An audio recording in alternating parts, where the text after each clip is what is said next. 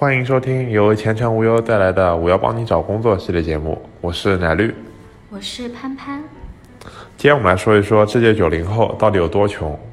话说已经是二零一九年了，掰着指头一算，九零后都开始奔三了。然而九零后经常挂在嘴边的一个词就是穷。按道理说，九零后的父母都还没有步入老年人的行列，没有养老压力，为什么还总说自己穷？锦囊君周围几个九零后也许会给你答案。工作两年，异地打工的伏地魔，小外，九五年，女，新媒体运营岗位。小外出生在一个南方的三线小城市，刚毕业就去北京成了一名北漂族。他前两天还在和我诉苦，说工作两年了，当时孤身一人来到北京工作，以为这边工资高，可以干几年攒点钱回老家买房子。没想到现在工资也才六千一个月，而且每个月房租就要两千五百块，交通费和房钱、下午茶加起来至少两千，偶尔买买衣服、化妆品、护肤品，根本存不下多少钱。逢年过节还得给爸妈包红包、买礼物，现在别说是房子了，连存款都没有超过五位数。我弟弟前阵子刚高考完，家里人直接把他打发到北京，除了一张单程的高铁票，没有给他多余的钱。我能怎么办？人就这么塞给了我，到高铁站去接，安置到我住的地方，还得负责他每天吃饭、购物、游玩。白天我要上班，他嫌自己待着无聊，又说等开学以后需要电脑，缠着让我给他买电脑和手机。看这样子，等他开学了，我还得负责他的生活费。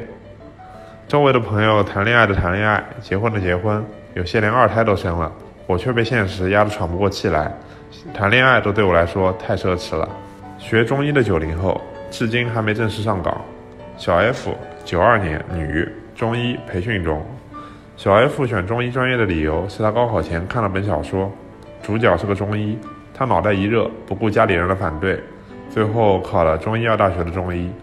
医学专业时间线本来就比其他专业要长，我读完五年的本科，发现根本没到人家医院的招聘门槛，没办法，咬咬牙又读了三年的研究生。期间，大部分高中同学都结婚生子了，而我还在啃老。好不容易毕业了，至今还是个培训医生，没有正式岗位，拿着补贴只能维持自己的基本生活。这不，前两天又被家里人骂了，说我选错了专业。普通的医生也就算了，偏偏是中医，要等我老了才能熬得出头吧。年纪轻轻找了份养老工作，花着明天的钱，能不穷吗？小 H，九四年，女，前台。小 H 这个人没有多大的野心，曾经找工作的目标是钱多事少离家近，但发现这只能是白日做梦后，就降低了标准，变成了事少离家近。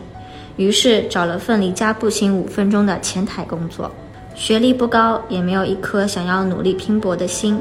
压力大的工作不行，离家远的也不行，太忙的工作我又嫌累，最后挑来挑去，好像只能做前台了。虽然也想月薪过万，但根本没那个能力，只能拿着每月四千的工资。虽然工资不高，但是想买的东西却不少。LV 新出的包包最近很火，咬咬牙刷信用卡买。苹果出新手机了，自己的手机好像有点卡，刷信用卡买吧。逛街买衣服，发现余额不足，刷信用卡。就这样恶性循环，永远在花明天的钱，存款总是为负。你说我穷不穷？当然，不是所有的九零后都是这个样子，这只是众多九零后中的几个例子罢了。本期节目到此结束，感谢收听，我们下期再见。